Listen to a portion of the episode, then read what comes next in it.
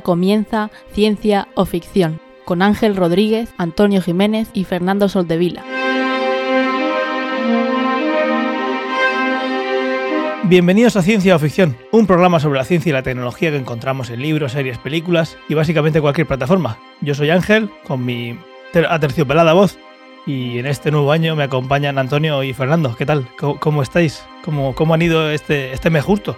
Que hace que no, que no grabamos, aunque con Antonio en este caso hace un poquito más que no nos vemos.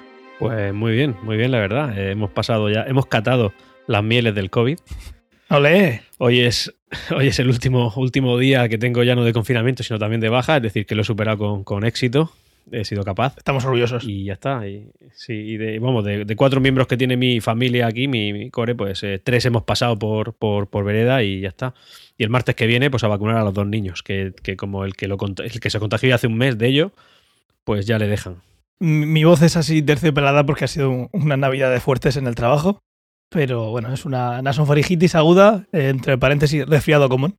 Así que de momento no lo tengo, pero vamos, no, no me extrañaría que en algún momento cayera. He leído por ahí que en la próxima semana se va a contagiar a la mitad del mundo o algo así.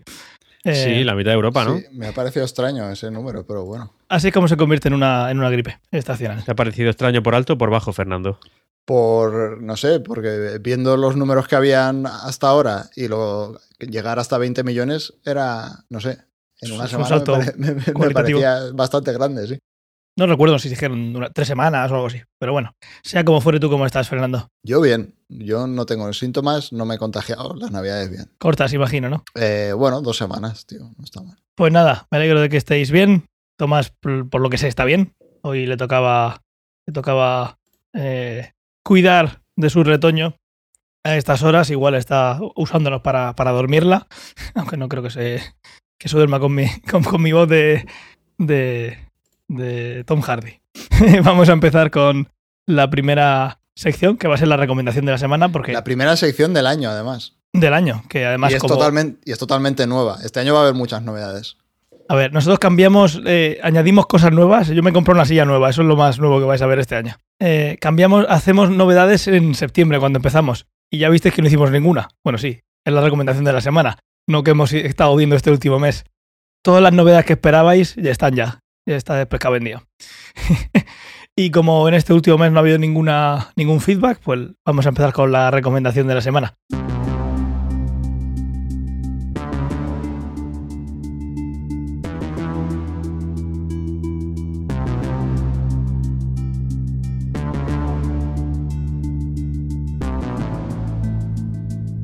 De la semana no, del último mes. ¿Quién quiere empezar? Eh, pues empiezo yo pues- y luego vais vosotros que tenéis lo mismo, básicamente. vale, bien. Vale, pues yo traigo algo totalmente de actualidad, tanto de actualidad de que si la gente escucha el podcast dentro de dos semanas ya no podrá verlo en directo. O sea que... Eh, el día 15 cuando se publique ya está obsoleto. Mm, creo que no, porque el día 15 es dentro de tres, días. Eh, creo que hasta este fin de semana están que es el maratón de speedrun que están haciendo en Twitch. Eh, de causa benéfica, se están pasando videojuegos a toda pastilla. Y hay un montón de juegos interesantes para la gente que le, que le mole los videojuegos. Puede, puede ver ahí gente jugando de puta madre. Y además eh, eh, lo comentan tanto en castellano como en inglés. O sea, hay streams en cualquier idioma que te explican, si no conoces los juegos, también es una manera de, acercarte a ellos, porque te explican exactamente lo que hacen, cómo lo hacen, por qué lo hacen. O sea, está muy guay. Y, esa es la recomendación, está muy chulo. Se llama Awesome Games Don't Quick 2022. Y además recaudan un montón de dinero luchando contra el cáncer. Así que a tope. Yo recuerdo ver alguna de esas sesiones cuando en esa época que vivíamos juntos. Recuerdo alguna Aparte es que todos los años es igual, es después de Reyes empieza y dura una semana. Pues, ¿quieres seguir tú, Antonio? Vale, yo traigo tres recomendaciones. La, en la que veo que coincido con Ángel, la voy a dejar para el final. Es la recomendación de la semana. Tengo que ponerlo un poco más grande. La recomendación de la semana. Bueno, pues entonces recomiendo, no, entonces no mires arriba. La película de, que ahora mismo está en Netflix, que tiene ahí un, elenco de, de, actores bastante potente y que es una película que sin ser una maravilla, bueno, dentro de lo que es, eh, en fin, contextualizando la calidad que tiene Netflix, pues está, está en la media un poco por arriba. Es divertida, es sarcástica, tiene ahí un toque de crítica social y yo creo que, que- que le puede gustar a nuestros escuchantes. Menuda voz tenemos los dos, madre mía. Joder, Menudo si cuadro. estáis en la mierda. Apaga y vámonos. Menudo cuadro. Pues mi recomendación también era de, esta, de este mes es No mires arriba. Hemos visto otras cosas, aunque ahora vamos a poner en común una de ellas, que está en el título. Que, y No mires arriba, a ver, yo la recomiendo porque es un retrato de la estupidez humana. Tú cuando estás viéndola da vergüenza de qué están haciendo los humanos, pero es lo que hacemos todos los días, con cualquier tema que te puedas echar a la cara. Pasó con el agujero de la capa de ozono, está pasando con eh, el cambio climático y pasaría exactamente igual si viniera un asteroide o un cometa a estrellarse contra la Tierra. Al final, pase lo que pase, siempre va a haber los que toman decisiones van a empezar pues, con el cortoplacismo e intentando sacar rédito político y sí que es verdad que estamos en una sociedad en la que los bulos y los negacionismos están a la orden del día, siempre han estado, pero ahora más por todo el poder de Internet. Y esto es eh, como eh, que viene el lobo, que viene el lobo, ¿no? Pues al final no se lo cree nadie. Cada vez que sale alguien diciendo que hay extraterrestres, eh, pues obviamente nadie se lo cree, porque además tampoco eh, mete ninguna, no da ninguna prueba, es simplemente pues eh, una historia inventada. El día que llegaran, que llegasen los te- extraterrestres, ¿cuánto tiempo pensáis que tardarían en, a no ser que venga de una fuente muy fiable, todo el mundo lo negaría? Pues eso es lo que pasa. Niegas algo que es del tamaño de, de una montaña, por mucho que te digan que está ahí, y, es pues eso, la estupidez humana, mm, contada de una forma que yo creo que está eh, muy adaptada al a los tiempos para que la gente, pues eso, vea, jolín, esta gente parece su normal. Pues somos nosotros, chicos, somos nosotros. Ese es el retrato de- del día a día. Y luego tenemos aquí un bis, que lo hemos visto todos, que quizás hacemos un especial. Al final decimos siempre que vamos a hacer especiales y nunca hacemos ninguno. No sé si es por pereza o- o por qué, pero bueno. Eh, hemos visto también en este tiempo los tres eh, Matrix Resurrections y por comentar un poquito qué, qué ha parecido. No, no vamos a dedicarle mucho tiempo. Si queréis extenderos y verlo poquito a poco, pues hacemos un especial. A ver si hace algo- alguna vez lo, lo- lo decimos y lo hacemos de verdad. Pero, y, Fernando, ¿tú consideras que, que con esta matriz da para hacer un especial? No. Lo sabía. A ver, o sea, yo haría un especial de, del- de la primera o de, o de todas en conjunto. El especial es estar hablando media hora, porque entre que contamos feedback si hay y luego algún es que queremos ya y que no queremos, el especial es estar hablando, pues en lugar de cinco minutos como ahora, media hora. Tampoco Pero hablaría de la primera, no de esta. O sea, esta me parece más mala que la pre. Entonces, entonces tú podrías decir que solamente el 25% de las películas de Matrix para ti merecen la pena. Eh, a ver, la Y un- primera me y un gusta mucho. de alguna más, ¿no? Y las otras tres. eh, sí, como mucho un 30% de todas las que hay. O sea que en general a ti Matrix no te gusta. En No, no. Matrix me encanta la película. Bueno, Matrix son cuatro películas, no la película que No, tú no, elijas que Matrix Matrix. se llama Matrix y es una película que me encanta. El resto son una película que se. Bueno, pues vale, películas, sin más. Vale, de acuerdo. ¿Y tú, Ángel, qué opinas de la película? ¿Qué tal? ¿Qué te pareció? Pues la primera parte bien. Y la segunda una mierda como un piano. Así que en general, pues no me gustó. La premisa al principio me pareció bien, pero luego eh, hay cosas que no entiendo. Pero vamos, porque no tiene sentido, creo yo. Porque he ido al cine a verla una vez, pero luego en casa la he visto eh, varias, eh, varias veces. A las escenas, pues es- para disparos y demás no vas a verlo y explosiones. Eso no hay mucho que entender. ¿Te gusta o no te gusta? Tampoco hay mucho, a, ¿eh? cuanto a acción no hay mucho y tampoco lo considero que sea ni a nivel ni de la tercera ni de la segunda. Como películas de acción no tiene nada que ver. Em, la primera parte, como digo, bien, me parecía que iba por un buen camino y de repente empecé a no entender nada. Y he vuelto a ver algunas escenas y sigo sin entender, eh, mm, pues, eh, qué, qué motiva a ciertos personajes. Tampoco voy a hacer ningún spoiler, no estamos en ese punto, pero mm, no sé, me parece un poco mojón por eso. O sea, un, un- Yo- un- un mucho mojón. Y como película de acción, pues tampoco me parece muy, muy allá. Cuando me puse a ver la película, eh, tengo, yo, yo tengo que reconocer que hasta que no llevaba más de la mitad de la película no sabía qué sentido tenía la misma. Claro, eso se lo guardan para el final. Luego ya recuerda un poco de sentido el objetivo de, de cada personaje. Pero en general la película no me pareció mal. Pues decir, tendremos que hablar en que privado y que que- me lo cuentes, porque yo no le entiendo el sentido. y es justo lo que me falta. O sea que eh, ahora no- cuando colguemos ahora no, pero eh, un día de estos hablamos y me lo cuentas, porque no sé qué me estoy perdiendo, pero eso es lo, eso es lo que me falta a mí, Vale. el sentido. Y otra cosa que me llama mucho la atención, y esto no, no tiene que ver con esta película en concreto, tiene que ver con la saga, es que se la puse, bueno, pues a dos miembros diferentes de la familia. Y, y ¿sabéis cuál fue la favorita de uno de ellos? La tercera. Es, pues, no me sorprende, hay mucha gente que le encanta la tercera, Pues, me parece la mejor. Porque la tercera, no, y, y me, me dijo una cosa que es que tiene sentido. Esto lo digo porque sé que a Fernando es que es la que más. Bueno, ahora imagino que no sea la que menos le guste, sino que será no, la no, la tercera es la que menos me gusta. O sea, esta me parece mejor que Bueno. la tercera. A mí Pues la tercera me dijo, me lo argumentó de la siguiente manera. Me dijo, es la película en la que más, eh, que más en tensión me ha tenido todo el tiempo. Y es verdad, es una, es una película pura de acción. Y si estás buscando acción, pues, pues está bien. Yo creo que se complementan bien las cuatro. La- eh, para mí la más floja sería la cuarta. Pero aún así me parece una buena película. Lo que pasa es que si la contextualizas con las otras, que las tres son buenas y una, en- eh, y una en concreto es, es- es sublime, pues la cuarta se queda corta. Pero aún así me parece que, bueno, que, que está bien. Que, que- que ahora Matrix tendría que migrar a una especie de serie. En vez de ser una saga de películas, tendría que ser una serie, una serie larga, intentar hacer algo bueno ahí. Ya si quieren continuar con. Hicieron Animatrix, que estaba bien. O sea, Esa estaba No, muy pero bien. fuera de las películas, No, para mí me es lo a mejor la que han película. hecho. Y Enter the Matrix, el videojuego a- también a- se Sí. Vale, pero yo quiero decir una serie de animación, que no sigan con el rollo de las películas, porque al final lo que están haciendo es una serie. Bueno, pues para eso hace una, hace una serie, intenta hacer una serie bien hecha, bien montada, cambia de personaje, porque entiendo que ya Keanu Reeves igual no tiene ya, en fin, pues tiene cabida, pero sinceramente me, me ha parecido, y mirad qué locura, Bueno, lo de un Keanu, personaje prescindible sí, la lo de cuarta. Keanu Reeves en esta película, o sea, lo de John Wick en esta película, porque estás viendo a John Wick básicamente. No, no, hay cosas que no entiendo de esta película. Lo que decía Ángel y luego, por Yo media película. el presupuesto de 190 millones para esta película tampoco lo acabo de entender. O sea, no sé dónde ha ido ese presupuesto, la verdad. Ah, eso, eso es puro marketing, porque recuperarán más. Eso sí tiene sentido. Otra cosa es que no le veas tú dónde ha ido Bueno, el dinero. recuperarán. Pero vamos, eso No, no En han sentido. esta, en esta época no. Se ha estampado. Bueno, aún- aún tiene- Esa película no va a dejar de, de ingresar ya. Es decir, esa película aún le queda. Bueno, eh, no sé cuánto recuperarán. En el cine no han recuperado, eso está claro. Eh, y sí, y el presupuesto no sé en qué se lo han gastado. Las, las escenas de acción, que es algo que yo tenía algo de interés en ver qué hacían, porque dentro de lo que cabe, las otras películas te podrán gustar más o te podrán gustar menos, pero hacían cosas interesantes. Las peleas, o sea, es que ya ni siquiera las escenas de acción ahí a lo bestia que te digas, no, no me han gustado tanto como la, la persecución en la carretera. ¿Eso es en la segunda o en la tercera? Ya no me acuerdo. Segunda. En la, La segunda. segunda. O sea, no hay ninguna escena así. Eh, de hecho, hay una escena parecida, porque es que al final se marcaron para. Bajo mi punto de vista, se han marcado un poco lo mismo que hizo Disney con Star Wars cuando hizo el reboot, que su, el episodio. El episodio 7 es igual que el episodio 4, un poco.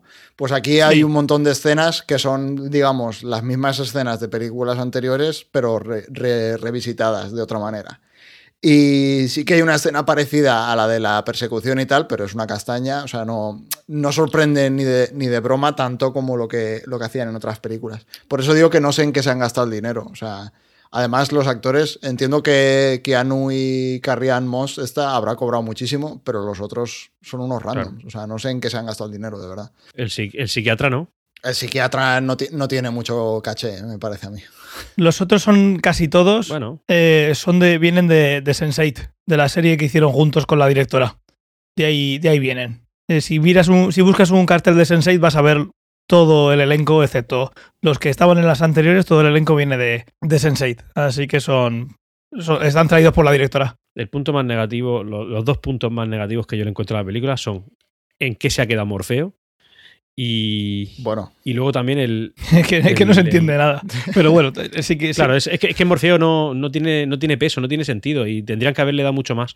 Pero bueno, en cualquier caso también eh, el personaje de mi, bueno, mi, fa- mi favorito de la trilogía de Matrix, la trilogía primera, eh, es eh, Smith. Además el actor que hace de Smith me parece brutal. O en sea, la original te refieres. Sí, bueno, las tres primeras. Sí, sí, es no, el no, no, pero- por, por aclarar que no está, que, que- que no, porque aquí también sale, o sea, y es otro actor. Sí, exactamente. Ahí, eh, a mí yo, yo esperaba ver a ese actor. Sabía, sabía que no por los trailers, o sea, es decir, no, no es un secreto, en los trailers se ve el tema. Pero esperaba ahí algún guiño a ese actor y ese actor me parece tremendo. Ese también sale en El Señor de los Anillos, ¿no? ¿Cómo se llama su personaje? Y lo grabó a la vez. Anda que nos acopa esta Sí. Hugo Weaving en esa época. Haciendo ver, de, Yo me alegro, me alegro de- mucho de que no se hayan dignado a hacer esa película tan mala. Eh, tanto él como el Lawrence Fishburne. O sea, han dicho, bueno, tranquilitos. O sea, no, Nosotros ya llegamos hasta donde llegamos. no, no necesito el dinero, no voy a hacer esto. De todas maneras, a ver, no hay nada que nosotros vayamos a decir que vaya a ser más Matrix que una de sus directoras. O sea, E- Ya, ella es la que tiene la posibilidad de hacer Matrix y ha hecho lo que ha querido y nosotros estamos Sí, sí. aquí para poder juzgarlo Bueno. y ya está. Es una obra que puedes. Yo tengo está abierta a por crítica. saber si realmente ha sido así o realmente es lo que dice en la película ella. O sea, porque en la película te dan a entender de que, el de que la Warner iba a hacer la película, quisiese ella o no quisiese ella. O sea, con o sin ella, y dijo, bueno, pues la voy a hacer yo antes de que la haga otro. Eso es lo que dan a entender en la película. Claro, Una cuarta película que haga ella Mm. es, es esta. Otra cosa si ella no hubiera hecho nunca en la película, que lo más Sí. normal es que no. pero su hermana, bueno. no, su hermana no tiene nada que ver prácticamente en esta película. Cuando en las otras tres sí, ¿no? creo que sí, no sé. No estoy muy al tanto de cómo están, si están peleados o no. En, et- en esta cuarta película solo está una de las dos, de las Mm. hermanas Wachowski. En las otras tres están las dos. Pues nada, ahí queda, queda la opinión y yo quedo con, con Antonio que me explique de qué va la película porque no me enteré. Muy bien. Y vamos al- a la siguiente sección. En esta, antes de ir con la principal, aunque bueno, va a ser también esta una de las principales, queríamos traer un par de em, tecnologías que se han presentado en, en el CES, que se hace todos los años. La feria es Consumer en- eh, Entertainment Show, aunque al final de Consumer hay poco, suele ser... Lo que más suele llamar la atención son conceptos, que lo más normal es que nunca lleguen al, al público. Pero bueno, hay un par de cositas que, que había traído por em, que las hemos contado aquí. Es un follow-up de, de tecnologías que ya hemos dicho que podrían llegar. Y si queréis, bueno, si queréis, Antonio está igual de, que yo con la voz. Si quieres, Fernando, contarnos cuáles son. Pues ahí tenías, tú habías puesto dos y yo traje una tercera, que es un poco un meme, pero bueno, me, me hizo gracia y la apunté. Eh, la primera de todas era que Razer había sacado una silla, eh, una silla para gamers, que siempre me ha hecho mucha gracia también este concepto de silla para gamers, Como la que tengo Eh, yo ahora, con retroalimentación óptica. como esta.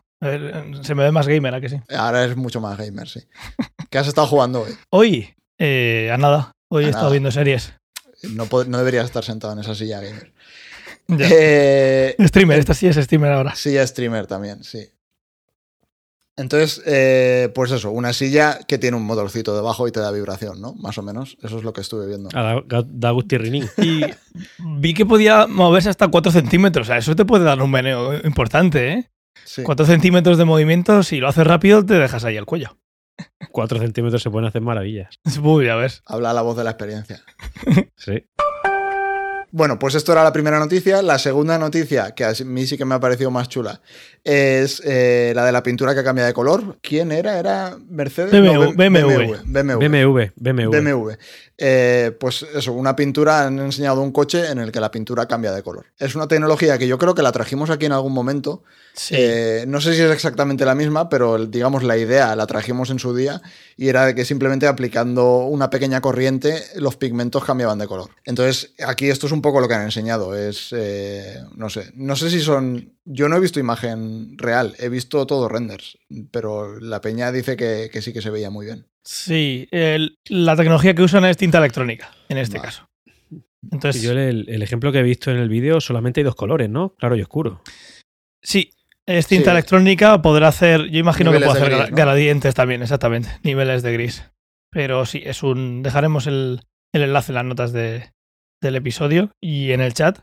Y, y es un, bueno, es un primer paso, lo hablamos en su día de un coche que se regenera, como el que había en, como los que salen en James Bond, que se ve ahí una escena súper épica de cómo le da una bala y va reconstruyéndose en tiempo real y, y- y- tirando la bala para atrás. Es como si tuviéramos una pantalla con píxeles, la más económica hoy en día, y pues sería tinta electrónica. Tinta electrónica es un es una por expli- explicarlo eh, rápidamente. Es como una bolita que por un lado eh, de la imaginaos una esfera. Es muy simple lo que estoy diciendo. Una esfera por la, eh, la mitad de, de la esfera es blanca y la mitad es negra. Y si le aplicas una corriente puedes hacer que gire esa esfera. Entonces, si aplicas una corriente, en ese píxel lo que haces es que pase de blanco a negro. ¿Por qué se usan en los lectores de tinta electrónica? Porque solo gasta electricidad cuando cambia de estado. No está todo el rato cambiando, eh, Consumiendo. consumiendo exactamente. Entonces tú puedes poner el coche de una manera y así se queda, hasta que le apliques una corriente y cambies el estado de, de- de los píxeles de cada punto, de, en este caso, del vehículo. Como en la imagen se ve eh, distintos niveles de gris. Los distintos niveles de gris no se pueden conseguir con tinta electrónica, pero sí puedes hacer que en una zona unos píxeles, pues la mitad de los píxeles sean blancos, la mitad negros, si lo ves desde suficientemente lejos, te va a parecer que es un gris. Yo imagino que así es como, como lo están tratando. Como hacen en, un, en una tele. Porque estás usando niveles de gris porque estás lejos. Si te acercas, tú verás que un píxel blanco y otro negro. La tinta electrónica no permite un estado intermedio, porque realmente, pues como, como acabo de decir, eh, lo que tienes es dos estados, no hay más. Pero mira, el resultado es bastante chulo. ¿Para qué puede valer? Pues para huir de la policía. En lugar de tener que meterte en el GTA, en un, en un garaje y que en un minuto te cambien el color del coche, pues en tiempo real, o blanco o negro. Huyes de la policía con un color y cuando das un esquinazo, pues lo pones en negro o en gris. Entiendo que esa tecnología no la van a aplicar a la matrícula, porque entonces sí que habría un problema. Tengo muchas ganas de que salga y te hackeen el coche y te pongan una polla enorme y no puedo quitar. en toda la puerta. Sí, porque claro, por- porque dibujos también podría tener, ¿no? Entiendo que sí. Un rayajo en el coche este tiene que ser curioso, ¿eh? Y que te pongan lavalo guarro y tampoco lo puedas quitar. Una cosa que, que podría ser útil para esto, eso ya lo dije en su día, como un esto lo quiero ya, es que también, lo, que también estuviera esta tecnología en, en la pantalla, en la pantalla, en el, en el En el parabrisas. parabrisas, en los cristales. Entonces puedes tintar las, las lunas a, a placer, o como dije yo en su día, que te puede hacer un eclipse para tus ojos el sol y no tener que estar bajando la, la parte de arriba o con las gafas, que directamente te esté haciendo un bloqueo de la luz directamente del sol, que te haga un eclipse en tiempo real. Si le aplicas una, una capa de tinta electrónica a un cristal, lo que vas a tener hoy en día pues es eh, una pantalla, pero no vas a po- poder ver a través. Sí que tecnología OLED sí que se puede poner sobre un sustrato transparente, pero bueno, antes o después llegará. Esto al final es una prueba de concepto. ¿Tiene algún sentido así como, como está? Pues igual no, pero esto dará, llegará a otras ideas y otras ideas. y Imagino que con el tiempo se sacará algo que, que digas tú, mira, pues esto es una algo que, que pagaría aunque fuera un extra, no simplemente por poder cambiar de color de un día a otro. Y teníamos una última que es la que has traído tú. Ah, sí, la última es, bueno, yo soy muy fan de los fabricantes de televisores porque de vez en cuando nos sorprenden, se les ocurre cualquier ¿Estamos cosa. hablando con sarcasmo? Sí, no, a ver, estoy hablando, ver. o sea, soy muy fan de esto que hacen, de nos sacamos algo de la manga y esa es la excusita para vender teles durante N años. O sea, ¿Estás pensando en el 3D quizás? Estoy pensando en el 3D, evidentemente estoy pensando en el 3D. El 3D fue la última, yo creo que es la última que tuvimos así, que no tenía mucho sentido. La Eh, penúltima, yo creo que la última fue las televisiones curvas. Es verdad, sí, lo que pasa es que yo creo que con las curvas no dieron tanto la turra. O sea, el 3D yo creo que dieron más por el, por el saco. Sí. Gracias, James Cameron. Eh, entonces, ahora, digamos, la he traído porque podría ser una de estas nuevas modas que ya veremos, eh, que es soporte para NFTs. O sea, para que le enseñes tus monos eh, borrachos eh, a tus amigos dentro de tu televisor. Cosa que yo pensaba que ya podías hacer con una tele, pero bueno, parece ser que no es tan evidente. Eh, entonces, es un poco lo que presentaba, era Samsung, la empresa que lo llevaba en el CES. Veremos si el resto de compañías se suben al carro y empiezan a vender teles con NFTs o no. Espero que no, pero bueno. ¿Has reservado ya la tuya? No. Aún no he reservado ni 3D ni curva, o sea que Estás muy fuera de, la, de onda, ¿eh? sí. A ver, a ver si estas tecnologías llegamos a verlas en algún momento. Lo de la silla gamer, mm, ya estoy pensando en algún, algún streamer que esté ahí temblando mientras que, que está jugando, yo que sé, al Minecraft. Te, ca- te caes en la lava y empieza a, Sí. a saltar. Eso estaría guay. Bueno, lo del NFT, por desgracia, yo creo que es lo único que veremos. Es Así, posible, sí. De hecho, es lo más fácil de implementar, con lo cual. Por eso, por eso. Eso es lo, eso es lo malo, que es muy fácil. Muy bien, pues seguiremos trayendo noticias que sea ciencia ficción de la buena o de la mala, de la que queremos o no queremos, vayan, vayan acercándose un poquito más a, a nosotros. Y vamos a la siguiente sección en la que vamos a hablar de, de un telescopio con nombre de señor, como todos los telescopios. Con nombre de señor, con polémica, además. ¿Qué polémica tiene este Eh, nombre? ¿Tú ¿No sabes la historia de este tipo? Sí, sí la sé, pero Yo no, cuéntamela. Eh, a ver, la, la historia de la polémica viene porque a este señor, este señor fue director de la NASA, creo que fue en los 60 o en los 70, no me acuerdo, fue hace bastante tiempo. sí, Entonces- cuando, cuando, cuando la época de la luna, Cuan- los, vale, viajes, sí. de los viajes a la luna. Entonces ahora dijeron, bueno, vamos a lanzar el telescopio, le vamos a poner su nombre. Entonces hubo gente que dijo muy bien y hubo gente que dijo, hostia, ¿no os acordáis de que este tío era, le daba un poco, digamos, no, no era, no era muy woke, que digamos, eh, era un poco homófobo y tal. Eh, entonces sí, ha habido ahí bastante, bastante polémica con qué, nombre, tiempos. con qué nombre le ponemos a un telescopio que va a estar volando por el espacio durante un montón de años y va a ser algo que todo el mundo va a conocer de aquí a un tiempo. igual que el Hubble o cualquier otro Buah, ves. cacharro de estos, ¿vale? Entonces, parece ser que la NASA dijo, bueno, es que ya lo hemos decidido, así que esta polémica nos da un poco igual. Y para adelante. Otras cosas no están todavía hechas, pero esto ya está. El Ya, nombre ya está. para el siguiente, sí. El No, ya porque siguiente. ahora ya es mucho lío cambiarle el nombre, parece ser. Pues 25 años después Hmm. de empezar, ha llegado el sustituto del Hubble. El Hubble revolucionó la astronomía como la conocemos. eh, llena todos los libros de, pues, de los estudiantes que, que pasan por conocimiento del medio, por como se llame ahora. Fue un antes y un después en nuestro conocimiento.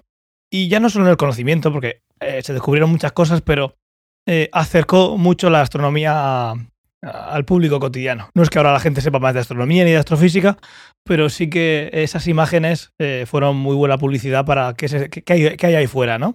Antes de eso, pues teníamos imágenes que nada tienen que ver con lo que el Hubble nos enseñó. Hace 25 años que se empezó a, a- a tratar el tema. Es posible que haga 25 años de que, de que se decidió el nombre, ¿no? Eh, Podría no ser, sé, fuera sí, de las primeras ser. cosas. Y el caso es que 14 años de retraso después ya, ya está en órbita. No está en su final, en, en la órbita final, pero está en órbita. 10.000 millones de presupuesto, Poca broma, ¿eh? poca broma. El Hubble creo que fueron 2.400 en millones, sí que es verdad que hace también un, un tiempo. Y eh, lo que va, lo- a mí me gusta llamar, cuando me preguntan qué, qué- qué va a hacer el telescopio, a mí los telescopios me gusta llamarlos máquinas del, del tiempo. Porque al final todo lo que miras con un telescopio, como no sea para ver a la vecina, que suele ser para lo que termina usándose, o al vecino, eh, estás viendo en el pasado. Sí que es verdad que cuando ves a tu vecina también estás viendo en el pasado, pero es un pasado muy, muy reciente. Eh, ¿Qué habías puesto aquí de, de- de por piratas? Ah, es que esta historia tampoco la conocéis, es cojonuda. Eh, claro, esto se lanzó desde la Guayana francesa. En, está cerca de Brasil. Eh, Bueno, está tocando Brasil, de hecho. Eh, Sí. Entonces, lo Cuando vas a hacer un lanzamiento que Sí. se quiere quedar en el plano ecuatorial, suele ser cuanto más cerca del Ecuador mejor. Y, y ese es uno de los sitios pre- predilectos para lanzar cohetes. Entonces, hay un montón de piezas que se han hecho por todo el mundo, pero digamos, el montaje del bicho se hizo en Estados Unidos, si no estoy equivocado. Eh, entonces, eh, había que llevarlo eh, por mar hasta la Guayana francesa. Entonces estaban acojonados porque tenía que pasar por el canal de Panamá e ir por, digamos, por, toda, por todo el, el norte de Sudamérica hasta que llegase a la Guayana francesa. Y es una zona que hay un montón de piratas. Entonces, cuando mandas algo que son 10.000 millones y te lo pueden secuestrar, eh, estaban un poco cagados encima. Entonces, y encima, no- de- encima de- recubierto de oro. Exacto, es que solo el espejo, que son 25, ¿cuántos eran? ¿Son 20 metros o 25 metros? Son Lo tengo por aquí. 6,4 metros, 18 trocitos. Ah, vale, sí, de- la de apertura son 25, pero el, el diámetro son 6 metros y medio, sí. Eso es de oro, más luego todo el equipo que va detrás. O sea, que ya has dicho cuánto, no sé si has dicho cuánto pesaba, pero son 6 toneladas o algo por el estilo. Digamos, a ver, 10.000 millones. Entonces estaban cagados de, si lo secuestraban o no los piratas. Con lo cual no dijeron qué día iba a partir, no dijeron la ruta, aunque sabían que iba a pasar por el, por el canal. eh, no dieron datos de cuántos barcos iban a ir, de si iba a ir el ejército. O sea, no, no dijeron nada. Y los enlaces están guays porque cuenta la historia y también cuenta historia de otros telescopios que les ha pasado cosas parecidas. Entonces, eh, pondremos también el enlace porque las historias son divertidas. Hay algunos eh, telescopios que les robaron un espejo y les hicieron eh, chantaje a ver si lo vendían o no lo vendían. Otros que también se fueron en un barco y acabaron en un país completamente distinto. Eh, hay historias ahí interesantes. Entonces, este estaba muy preocupado de que pasase algo parecido, pero no pasó nada. Yo cuando lo leí eh, me los imaginé en el barco más cutre que flotara para pasar desapercibido Exacto, con, una manta por encima. con la manta por encima. Pues en, en palabras de, de una de las directoras de la misión, lo que dice es, la misión del telescopio espacial James Webb es contar la historia del universo. Desde unos pocos latidos después de su radiante y explosivo nacimiento, ya sabéis que los astrónomos y astrofísicos son muy de Sí, la pues, contemplativos a la hora de la exactamente la somos polvo de estrella sí tiene que ser algo así es que si no no consigues comunicar o eso o tienes que lanzar un telescopio al espacio Son para que te vean Son unos flipados. Vale, sigo. Eh, y explosivo nacimiento. Sí, latidos después de su radiante y explosivo nacimiento, pasando por el discurrir de las eras cósmicas hasta ahora, cuando los humanos fabricamos máquinas lo suficientemente potentes como para mirar hacia atrás, hacia los inicios del espacio y del tiempo. Esto dicho con una voz mucho más eh, saludable que la mía, queda precioso. Y al final es eso, es una de las cosas que quiere ver. Lo que van a hacer es situarlo en la órbita, en una órbita alrededor del punto de Lagrange 2, que son puntos que, que me fascinan, como el universo te deja sitios ahí para, para jugar luego con, con la imaginación. Va a estar a 1,5 millones de kilómetros de la Tierra y para que os hagáis una idea, el punto de Lagrange son puntos en los que se compensa la gravedad entre un par de objetos. Hay cinco puntos de Lagrange, si contamos el Sol y la, y la Tierra. Eh, uno de ellos estaría entre el Sol y la Tierra, por delante, que es donde está el, el Soho. Si entráis a spaceweather.com podéis ver eh, las imágenes del Sol desde hace no sé cuánto tiempo, prácticamente en tiempo real. Y es un, es un punto en el que tú dejas ahí algo y no tienes que moverlo mucho del sitio, no tienes que estar corrigiendo trayectorias. Va a estar ahí en medio entre la Tierra y el Sol. El Soho es un laboratorio solar, así que mejor sitio para ponerlo que ese. Eh, ninguno. El punto de Lagrange 2 está al otro lado de, al otro lado de la, de la Tierra. Entre el Sol y la Tierra no, sino al otro lado, pero en línea. Y está a 1,5 millones de kilómetros y es un punto en el que puedes dejar un objeto y más o menos, eh, contando que el universo solo hubiera dos, pues ahí se te va a quedar. Eh, y ahora veremos un poquito el, el, por qué. Tiene que estar ahí, además tiene unos, unos escudos ahí para, para la radiación y demás, por lo que va a hacer para que no interfiera el sol. Lo pones al otro lado del sol y eso que te quitas. Y luego además eh, es una órbita bastante estable que tienes que consumir muy poquito combustible para mantenerlo en el sitio. Porque al final está la Luna y hay muchos objetos que van a intentar sacártelo del sitio, ¿verdad? Y lo que haces es corregir. Eh, lo lanzaron el 25 de, diciembre eh, a órbita y el lanzamiento fue bastante bien, por lo que el telescopio tuvo que usar menos combustible de lo que se esperaba, así que consideran que la misión va a durar bastante más de lo que esperaban. O sea, de, en, los casos más eh, optimistas eh, es donde se ha quedado la cosa. Como llegó muy bien al sitio donde tenía que estar, aunque todavía no está en la órbita final, eh, va a poder estar compensando esa posición más tiempo y dicen que la misión en lugar de 5 años puede ser que, llegue a 10. Con el Hubble pasó algo similar. El Hubble esperaban que estuviera unos años y lleva ya 25 años en órbita, dándonos todavía eh, muchas alegrías, aunque de vez en cuando sustos que se le apagan los sistemas, pero bueno, ya digamos que está más que, que amortizado. La parte de los estudios que va a realizar es bastante interesante. El Hubble tiene 2,4 metros de diámetro, pero es un telescopio que ve en el visible. Es un telescopio como el que puedes comprar tú para ver desde tu desde el patio trasero de tu casa o delantero, donde tú quieras, siempre con mucha contaminación lumínica, para ver el cielo. El Hubble lo que hace es ver en el visible, ver en el mismo espectro que ven nuestros ojos. James Webb lo que va a hacer es ver en luz infrarroja. Es uno de los motivos por el, bueno, el motivo por el que los espejos son de oro, para reflejar bien esa luz y por lo, uno de los motivos por los que es tan, tan grande. Lo que quiere hacer el, entre otras cosas, lo que quiere hacer el James Webb es ver las, las primeras galaxias que se, que se formaron. Esto lo habréis oído alguna vez, cuanto más lejos está un objeto de, bueno, de la Tierra o de cualquier otro objeto en el universo, más rápido se aleja.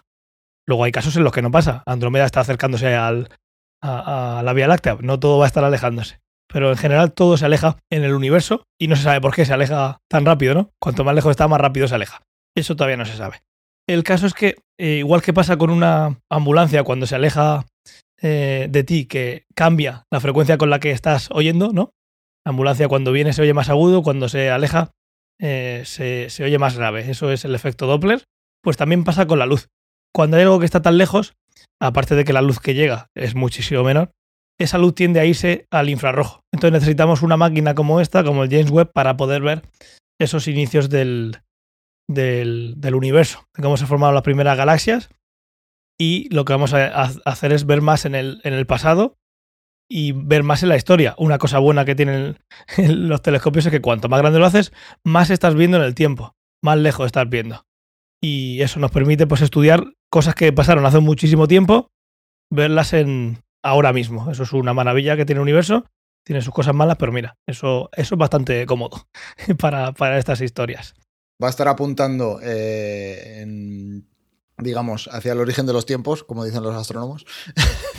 ay, ay, ay. Eh, quiere capturar imágenes del agujero negro en el centro de la Vía Láctea. Eh, en colaboración con este telescopio, que yo no sé cuál es, el Event Horizon. Este es el mismo con el, los grupos de telescopios que hicieron el, la primera imagen de. Ah, la negro. primera imagen del agujero negro, vale. Sí. vale pues sí. añadir más información con, vale. con, lo que pueda coger el, el James Webb.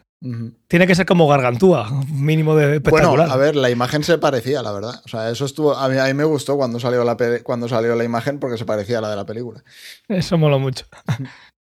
Eh, entonces sí, eh, quiere capturar imágenes de, este agujero negro eh, y luego quiere analizar también atmósferas de planetas rocosos que estén cerca de la Tierra. O sea, que sean, pues bueno, planetas rocosos para aprender un poco más sobre, sobre, sobre su composición. En este caso, viendo la atmósfera. Ahí aquí tienes apuntados un sistema con siete planetas rocosos situados a unos 40 años luz de la Tierra que se llama Trappist 1. Sí, ahí van a estar un ratito apuntando para sacar toda la información que puedan. Pensad que ha costado 10.000 millones. Cada minuto de un, de un instrumento como este es carísimo y tú tienes que hacer un proyecto y el proyecto te lo tienen que aprobar y según el proyecto, lo que quieras hacer, pues te dan esas, esas horas o esos minutos de, de- de uso del telescopio.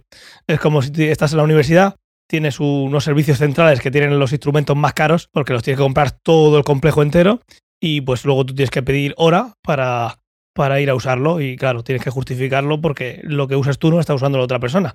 Y este telescopio, donde va a estar, no es como el Hubble, que puedes acercarte a arreglarlo si quieres.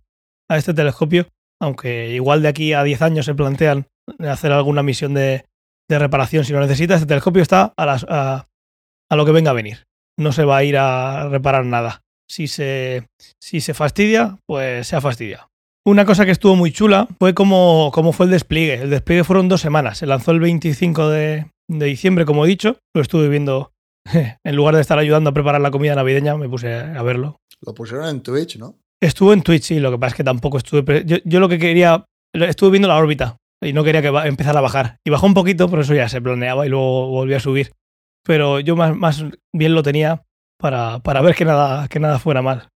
Porque además no tiene, no tiene, no tenía cámaras. Llega un momento y muy cerca del lanzamiento que lo que estás viendo es una simulación. Hmm. Para estar viendo eso, pues lo pones de fondo por si acaso pasa algo, ya está. Una vez que lo lanzaron, el telescopio estaba, bueno, a medias no, el telescopio estaba todavía por hacer. Uno de los retos que tienen estos telescopios es cómo ponerlo en órbita. Tú no puedes mandar el telescopio igual que va a estar funcionando y lo que tienes que hacer es planear cómo, cómo va a estar plegado y cómo se va a desplegar y que luego funcione todo bien. Y han estado dos semanas desplegándolo. Se puede ver una simulación en la web de, la NASA en la que se veía, se ve por horas cómo, cómo iba desplegando partes del, telescopio. La primera fue el, despliegue de los soportes de- del parasol, que en el momento que veis alguna imagen, y también la estoy poniendo en la miniatura del, del podcast para que la veáis, eh, es un parasol para evitar interferencias con, el, con los instrumentales, porque no es un tubo. El telescopio está abierto, como estaréis viendo en la imagen. El- después lo que hizo fue desplegar la torre de instrumentos. Luego un despliegue del compensador de momento, que esto es maravilloso. Estas cosas que tiene la física. Y la apertura de las cubiertas del parasol. Luego hubo que extraer el parasol de su funda y desplegarlo.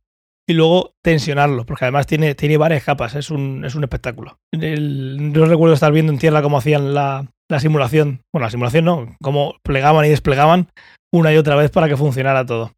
Después se tuvo que desplegar el espejo secundario, que es una de las cosas que, que iba plegada para ponerse en su sitio.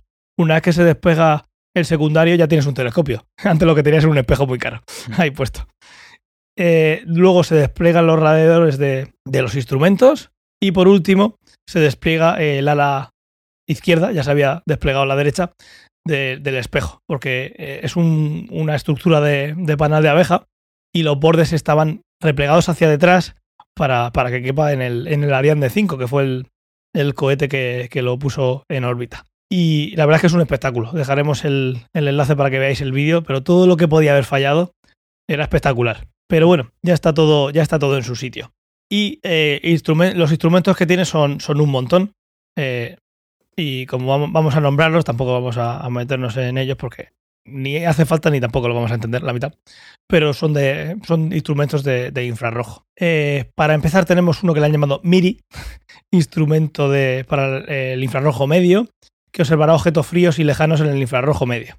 Y permitirá hacer un mapa espectroscópico del universo que permitirá ver qué elementos hay por ahí. Es un desarrollo que ha hecho la ESA y la NASA. Como veis aquí vais a ver que mucha gente colabora porque hay que tirar de los mejores científicos del, del mundo. Luego también tiene una cámara de infrarrojo cercano que va a permitir ver objetos más lejanos eh, de los que, que los que habíamos visto con los que podrían con el cercano. Esto incluye la luz de las primeras estrellas y galaxias y juega también un papel fundamental en la alineación del telescopio. Al final, lo que más me fascina de estas cosas es que tú lo tienes volando por el espacio y tú puedes apuntar y estar ahí cogiendo luz durante tiempo, durante un montón de tiempo, porque tú estás integrando, integrando luz y luz y luz, como esa imagen que sale a- con tantísimas galaxias del Hubble. Que mm, creo que eran 24 horas de. No, no, no seguidas, pero 24 horas de exposición que va sumando luz y de repente ves algo que no se había visto nunca antes. Luego tienen otro instrumento que le llaman cámara para el infrarrojo cercano y espectrógrafo, espectrógrafo sin rendija, que permitirá estudiar la temperatura, masa y composición química de los objetos que observe el telescopio. Eh, también permitirá averiguar qué moléculas hay presentes en la atmósfera de esos planetas y este instrumento también incluye el sensor de guiado fino que se encarga de apuntar con precisión al telescopio. La Agencia Espacial eh, Canadiense es la que se encargó de hacer este instrumento. Luego también tenemos el espectrógrafo para el infrarrojo cercano, como veis todo en el infrarrojo, que permitirá medir la temperatura, masa y composición química de los objetos que observe el web eh, en, esta banda. Y también contribuirá al mapa espectroscópico del universo. De hecho, es capaz de captar el espectro de hasta 200 objetos, mm, hasta 200 objetos simultáneamente, que lo ha desa- desarrollado la, la ESA. Como veis, un montón de instrumentos. Eh, Imaginad, cuando veáis la imagen en telescopio de 6,4 metros, imaginen, luego ved el tamaño que tiene con los con el escudo. El escudo que tiene eh, abierto es un pedazo de bicho tremendo. Y eh, ¿cuándo tendremos la primera imagen? Han dicho que a partir de dentro de seis meses. Una vez que, que lo lanzan, tienen que probar que está todo bien. Empezará las primeras imágenes que eh, verá, pues serán estrellas brillantes para calibrarlo, etcétera, etcétera, porque un telescopio que se ha, que ha montado en un, en un explosivo como es un como es un, un cohete, lo han puesto en órbita y ha tenido que desplegarse, pues seguro que hay que hacer alguna corrección. Entonces empezará, empezará con estrellas de referencia para ir corrigiéndolo. Y dicen que las primeras imágenes que, que ya serán de estudio serán dentro de, de seis meses. A mitad de por, verano empezaremos a ver las primeras imágenes. No será la primera luz, pero sí será lo, como llaman. eh, cuando ven por primera vez con un telescopio, nosotros lo veremos un poquito más adelante. Pero bueno, nos enteraremos si las cosas va- van yendo. Primero hay que ver cómo de miope sale. Y luego ya veremos las imágenes. Pues esperemos que poco, porque como haya que ir como a Javel a ponerle una, una gafas, va a salir la cosa cara. Pero bueno, imagino que esto estará pensado y estoy seguro que el espejo secundario se mueve para adelante y para atrás Seguro. no con un rango duda. bastante grande. Sí. La verdad es que es un- una de estas cosas que hoy en día tenemos muchísima información y, vemos noticias por todos lados y encima con el COVID lo único que se ve es el COVID. Pero eh, es una de estas cosas que se van a, que se van a estudiar siempre en la historia de, de la, de la humanidad. Eh, igual que se estudiará el Hubble de ese pedazo de ojo hacia el universo, el James Webb yo considero que va a ser el, el siguiente paso en este estudio del, en este estudio del universo. A mí me parece una, una- una auténtica barbaridad. De hecho, me he puesto, bueno, escuchándote atentamente como siempre, y cuando has hablado de los instrumentos que tienen para la medición, yo creo que la mitad, no, creo no, más de la mitad yo no lo entiendo.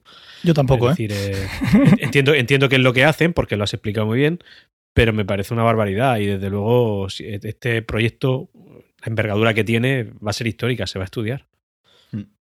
Es, a mí me llama mucho la atención, vamos, y también, eh, vamos, sobre todo quiero ver qué es lo que es capaz de hacer, qué es lo que es capaz de, qué información es capaz, capaz de aportarnos. Y no sé, y, y una pregunta que os hago a vosotros, ¿cuánto tiempo creéis que los primeros resultados de las primeras observaciones que vaya a hacer pueden llegarnos a nosotros? Ah, Las primeras yo creo que tardarán un poco. sí, a ver, luego las lo más importante Claro. vendrá por detrás con los estudios, de coger cierta información y de ahí pues eh, sacar un estudio científico que llegue a unas conclusiones. Pero lo que son imágenes, yo creo que tardaremos pues eso, seis meses o así, Sí, que ver, será la parte en- más... En menos de un más- año verás imágenes bonitas Sí. en las noticias. O sea, porque siempre con Exactamente. eso. Es la parte eh, más de, de propaganda, Sí. la parte pública de sacar una imagen eh, bonita de algo que no se ha visto nunca, como puede ser Sí, ese agujero datos negro. que luzcan, que son los que se publicarán. Sí.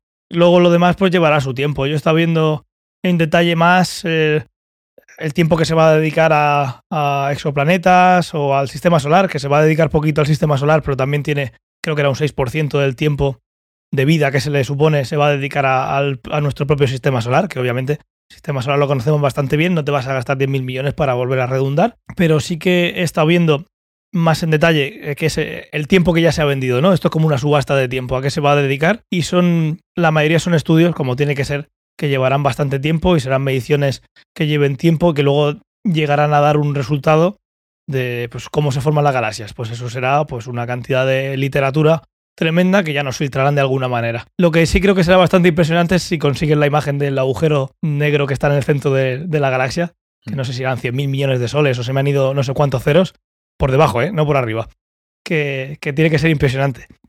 No creo que consigan una imagen tan limpia como, como la, el primer agujero negro que vimos, porque el centro de la galaxia está lleno de nubes, de polvo interestelar. Entonces no vas a sacar nada que sea muy limpio, pero teniendo un telescopio en el espacio, el más grande que ha habido nunca en el espacio, y con los otros eh, que tienen en tierra y que van a, pues, eh, es conjunto. Todo lo que hacen es conjunto. Es como si tuvieras un telescopio, pues, casi igual de grande que el planeta, ¿no? Eh, porque los tienes súper separados. Luego tenías que mandar los datos en, en discos duros. No, no acuerdo los teras, que lo recuerdo que lo comentamos pues todo eso llevará un poquito más, pero yo creo que eso puede ser una de, las cosas más chulas de mirad qué pedazo de agujero negro hay en el centro de la galaxia, por fin. Sabemos que está ahí por todo lo que pasa alrededor, pero ahora tenemos, eh, tenemos imágenes. Eso yo creo que va a abrir bastantes telediarios, como poco. Pues eso es lo interesante, sobre todo para los menos duchos en la materia. Eso no, vamos, a mí me va a impresionar. Eso va, eso va a estar bastante guay. Porque, porque entiendo que, a ver, no hace mucho se publicó una imagen de un agujero negro, ¿no? Que además se popularizó bastante por, por los medios de comunicación. Entiendo que la imagen que nos va a traer este nuevo telescopio pues, va a ser, en fin, la panacea, ¿no? En cuanto a detalle, a. no sé. Desde luego tiene que ser superior a lo que hemos visto ya. Pues no sé. No sé, lo que es más difícil. Entonces, por eso, ese mismo telescopio, que, eran varios, eran cinco o seis en la Tierra, no fue una imagen de solo uno. esos telescopios ahora van a tener el apoyo del James Webb en el espacio para intentar ver ese agujero negro que hay en el centro de la galaxia que técnicamente es muchísimo más difícil. Eso es lo que decía, que no sé si va a ser una imagen tan limpia o va a ser muchísimo más limpia o va a ser muchísimo peor, pero se va a poder ver. Porque ahora mismo con la tecnología que hay en Tierra, sin contar con el James Webb, no se puede ver. Entonces tienen que tener este apoyo en el espacio del James Webb para llegar a ver la imagen. Pero no tengo ni idea. Yo, por lo que pienso, por lo que sé, yo creo que la imagen, bueno, está claro que es más complicada, pero no creo que se vea tan limpia, que luego al final lo que estás viendo es una imagen que sale de mil millones de millones de datos. Mm. La imagen no hay nada. Tú lo que haces es sacar no, estás, no estás poniendo un, chip, una CCD con una, con, un, con una lente delante y cogiendo la luz directamente. La imagen es, una reconstrucción. Es una reconstrucción a partir de una cantidad de cosas tremendas. Y necesitan ese apoyo del James Webb para poder, para poder llegar a ello. Mm, sea como fuere, va a ser, va a ser un paso adelante eh, importante porque obtener una imagen del agujero negro que está en el centro de la galaxia va a ayudar a comprender un poco más cómo se forman cómo se forman las galaxias y, cómo se mantienen y millones de cosas. Así que, pues, pues veremos a ver qué tal. Dejaremos también un vídeo que hay, hay un canal en YouTube que se llama... Eh, joder, ¿cómo se llama? Ah, Huygens Optics. Siempre digo Huygens mal. Está feo que lo diga mal siendo óptico, pero bueno. Eh, el canal es una pasada, eh, es, un tipo que trabajaba, bueno, no sé si aún trabaja, es un tipo un poco mayor, eh, pero bueno, se dedicaba al mundillo de la óptica y tal y hace un montón de vídeos enseñando cosas interesantes que tienen que ver con, la óptica y, la física. Y tiene un vídeo de hace nada, no sé si son tres o cuatro días, hablando un poco sobre los telescopios, sobre la resolución, sobre el tamaño de, digamos, de los espejos y cuál es eh, la relación con la resolución y por qué los telescopios son tan grandes, un poco. Entonces, justo lo sacó ahora con el, con el lanzamiento, eh, entonces lo dejaremos por ahí también para la gente que, que le apetezca verlo. el canal es una pasada, tiene un montón de vídeos súper interesantes.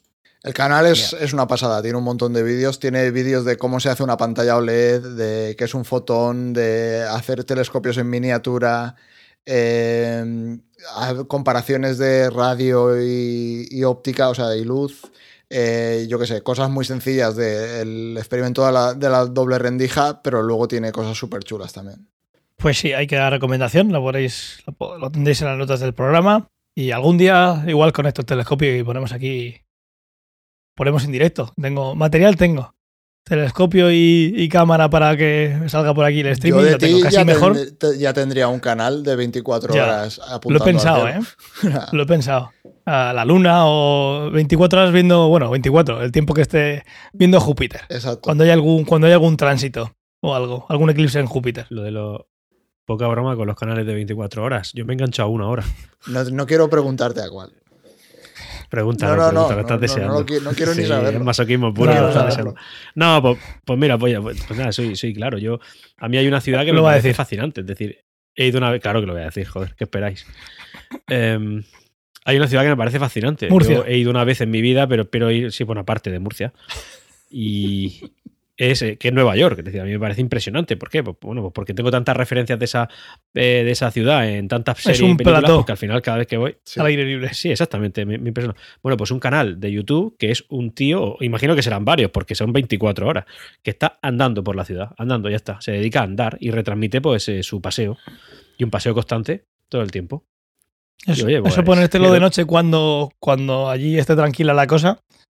Para dormir tiene que, que Mm. entrar bien.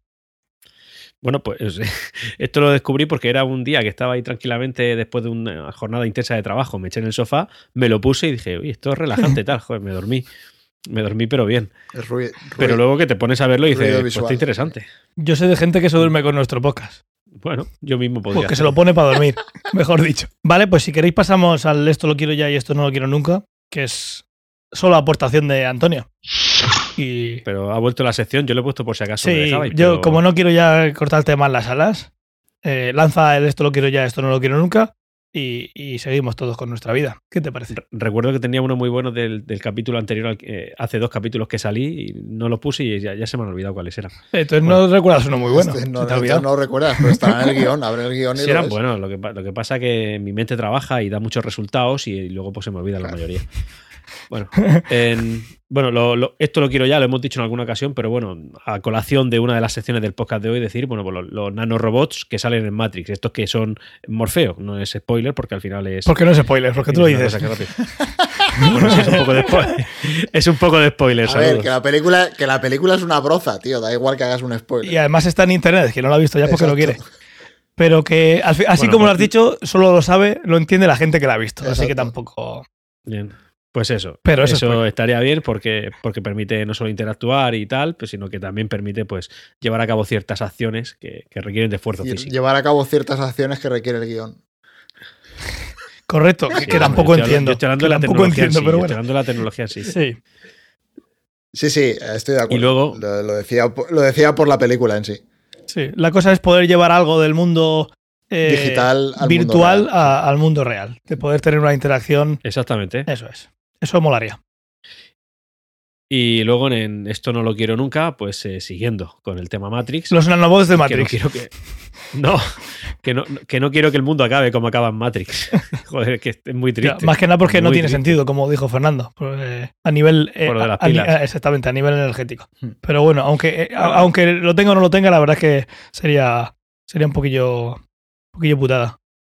Pero bueno, Un poquillo putada, dice. Sí. ¿no? No habría vida en la Tierra, pero bien, sí, un poco putada. ya. Sería la definición. Bueno, li- liter- literalmente había vida, ¿eh? Aunque sea Sí, bueno, la, la justa. artificial. Hombre, La las justa. máquinas también nacen, crecen, se reproducen y mueren.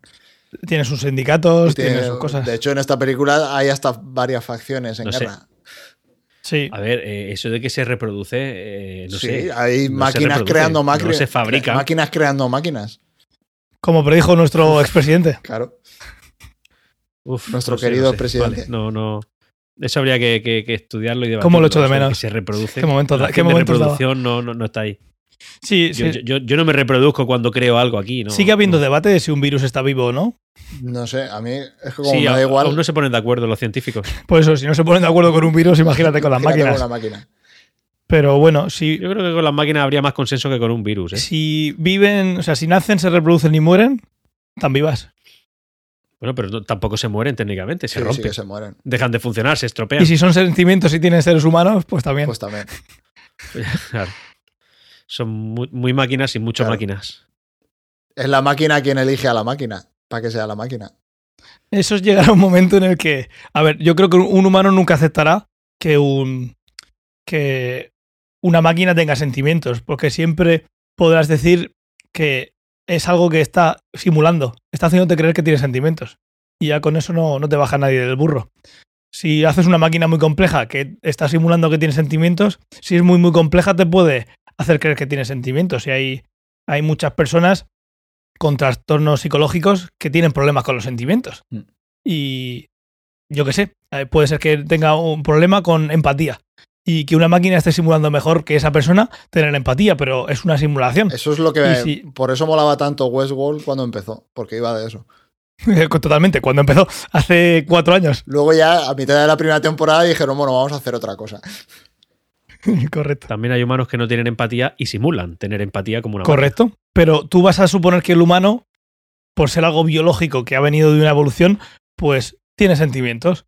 Pero siempre vas a poder decir, sí, pero esto es una máquina que empezó siendo eh, algo más simple, pero está haciendo más, eh, se ha hecho más compleja, pero no se ha hecho, eh, no tiene sentimientos. Está simulándolo a un nivel muy alto.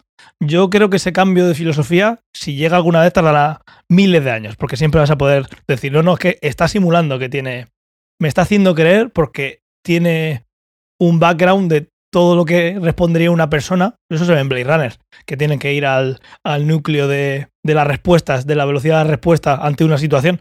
Ahí lo plantean, lo, lo plantean muy superficialmente, pero bueno, te dan a entender que tengo una máquina delante y para saber si es una máquina lo que hago es hacerle preguntas que vayan a algo muy humano y a ver cómo reacciona. Si no reacciona como esperamos de todos estos humanos que sabemos que son humanos, pues tiene que ser un replicante.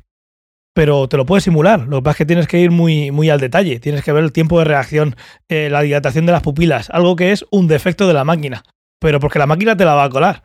Eso, eso no creo que ese debate lo veamos nosotros. Eso seguiremos viendo coches autónomos topándose con camiones que se cruzan, que se cruzan y son blancos. Y no los ve. Porque el jefe no quiere ponerle un líder. Exacto. Si queréis un día, aunque eh, Fernando no quiere, hacemos un especial de Matrix y lo, lo destripamos. Si queréis algún día, aunque no aunque, quiera. aunque Fernando no quiere. O sea, Los demás. yo no lo haría, pero si lo hacemos, encantado. O sea, me da igual. No. Antes. es, que- es como el amigo que nunca tiene ganas, pero se Hombre, apunta a claro, o venga, sea, a ver, yo no lo haría, pero pues yo qué sé, pues si lo hacemos le meteré mierda y ya está. No, Sí, sí, bueno, claro. Sí, sí, yo tampoco. Yo voy a hacer lo mismo. eso no me cuesta Pero nada. me, El prole- me gustaría que me explicara de qué va la película Antonio en directo. Eso también quiero. La verdad es que Mm. eso Va. me gusta mucho. Te lo digo, Dilo. te lo digo. Pues sí. El- no, no, no, eso lo dejamos. De la fuerza del amor. Ah, pero, pero- pero de eso va todo. Eso si te pones va todo. Hasta Westworld va de eso. pero no. Bueno, pues ya está, pues ya te lo he De dicho. la fuerza del amor, sí. Y de la inclusión. Que ahora tiene que ser todo el mundo. Y de la- y de todo, el- la todo el mundo inclusión, tiene de que la volar ahora. Sí. Que parece que el elegido no, no, no, ya no es el elegido, es, en fin. En fin, pues eso digo yo, en fin. Pero bueno, eh, si mañana tienes un rato, eh, te llamo y. Que mañana no trabajo. Que no te- que no te que, maña- que mañana no trabajo. No, pues si, si- si me vas a contar solo eso, no te llamo. Pues no me llames, por eso te lo digo. Vale, vale. Y, y- vale, sí. Lo, lo- lo de Smith no lo entiendo, pero si me lo me los explica igual también con amor, ya lo doy por bueno. Ah, no, lo, lo- del Smith sí. ¿Lo de Smith también es amor? Pues si no, mañana me. No. vale, no. pues entonces mañana. No, es, la fuerza del odio. Vale. El yin y el yang. Pues eso, chavales, que si no habéis visto Matrix, No la veáis. no perdéis nada. No le, No, sí, no sí, le deis tenéis que dinero, no No la le deis verla- dinero a esa gente. Eso es un mal consejo. Pero si la propia direct- directora ha dicho que no la veas, básicamente. O sea, te está diciendo que todo es. Puede decir misa. En la Sí, propia película te dice que la ha hecho la Warner y la iban a hacer con o sin ella y dijo, pues me voy a llevar yo el dinero para que se lo lleve otro, pero voy a hacer un merder de película. Y efectivamente eso es lo que ha hecho, un merder de película. Lo que no sé es cómo le dejaron hacer esa escena después de los créditos. Bueno, Yo creo que no se la vieron, porque la Warner no se la porque- vio. Porque la Warner le da lo mismo lo que ponga, saben que iban a sacar dinero. O sea, no. Bueno, pues no lo están sacando mucho. como Ya, pero bueno. Pensaban que iban a sacar dinero, hiciesen lo que hiciesen. Con el- de- de- también te digo que sin COVID estoy seguro de que se hubiesen forrado. O sea, Sí, o sea, pero bueno, ha- hay peores secuelas, sí. digámoslo todo. Pues nada, chavales. Yo creo que nuestras aterciopeladas voces sí. ya han hecho su, su labor. Gracias, Fernando, por ser la voz de, de, De la razón. de, de- de la razón y de la, y, y- y de la salud. la voz de la salud. Y como siempre, ya hemos dicho alguna vez ya, en este mismo programa tenéis todos los enlaces de todo lo que hemos hablado en las notas del programa. Muchísimas gracias a los siguientes por escuchar. Recordad, si en, esto, si en esta semana no os habéis resuscrito eh, a Twitch y lo tenéis ahí, la suscripción Prime, pues agradecidos como siempre. Nada más que la queremos para pagar el, el hosting. Y ya está. Así que no, todo lo demás son caprichos que, que nos damos nosotros. Darle a like allá donde nos escuchéis, Spotify, Apple Podcasts, Evox, si tenéis la suerte de usar esa brillante aplicación. Eh, compartirnos en redes sociales. Eh, al final, que, pues que difundid la palabra, si os gusta difundir la palabra. La palabra del Señor. La palabra, te la vamos, óyenos. Eh, nos podéis ver en Twitch y en YouTube, aparte de escucharnos en el podcast. Y como dice cualquiera que tenga dos dedos de frente, seguidnos y activar la campanita, que ahí podéis ver el vídeo. En Twitch los directos y en YouTube, pues ahí el histórico, hasta que no nos borren por, por mal gusto por exceso de TikToks, quién sabe. Nos podéis también leer y podemos hablar todos juntitos en Telegram. Discord ya ni lo nombro, ¿para qué? Y eh, en Twitter nos tenéis en arroba ciencia ficción. Y como siempre, en cienciaoficción.com lo podéis encontrar todo. Tanto en formato escrito, de todo lo que teníamos antes, de todo lo que hablamos, eh, de todos los... eh, bueno, la física de Interestelar sigue siendo el greatest hits. Ahí tenéis un montón de material que puede complementar a muchas de las cosas que, que hablamos ahora. Y también tenéis lo- los audios. Y, y nada más, después del- de los avisos parroquiales, como siempre, nos vemos o nos hablamos en aproximadamente 15 días, a ver si con el equipo al completo, y si no que sea por otras cosas que no sean problemas de salud. Y, y nada, muchísimas gracias por estar aquí. Muchas gracias por Antonio por ese control de, de la parte técnica. y muchas gracias Fernando por... Ha funcionado, ha funcionado, ¿eh? Much- Muchas gracias, Fernando, por siempre por tu optimismo y, y tu, tu pasión por los temas que solemos. Tu ganas de vivir. sí. vivir a todos. Gracias a ti, Ángel, por todo. Chao, chao, chao.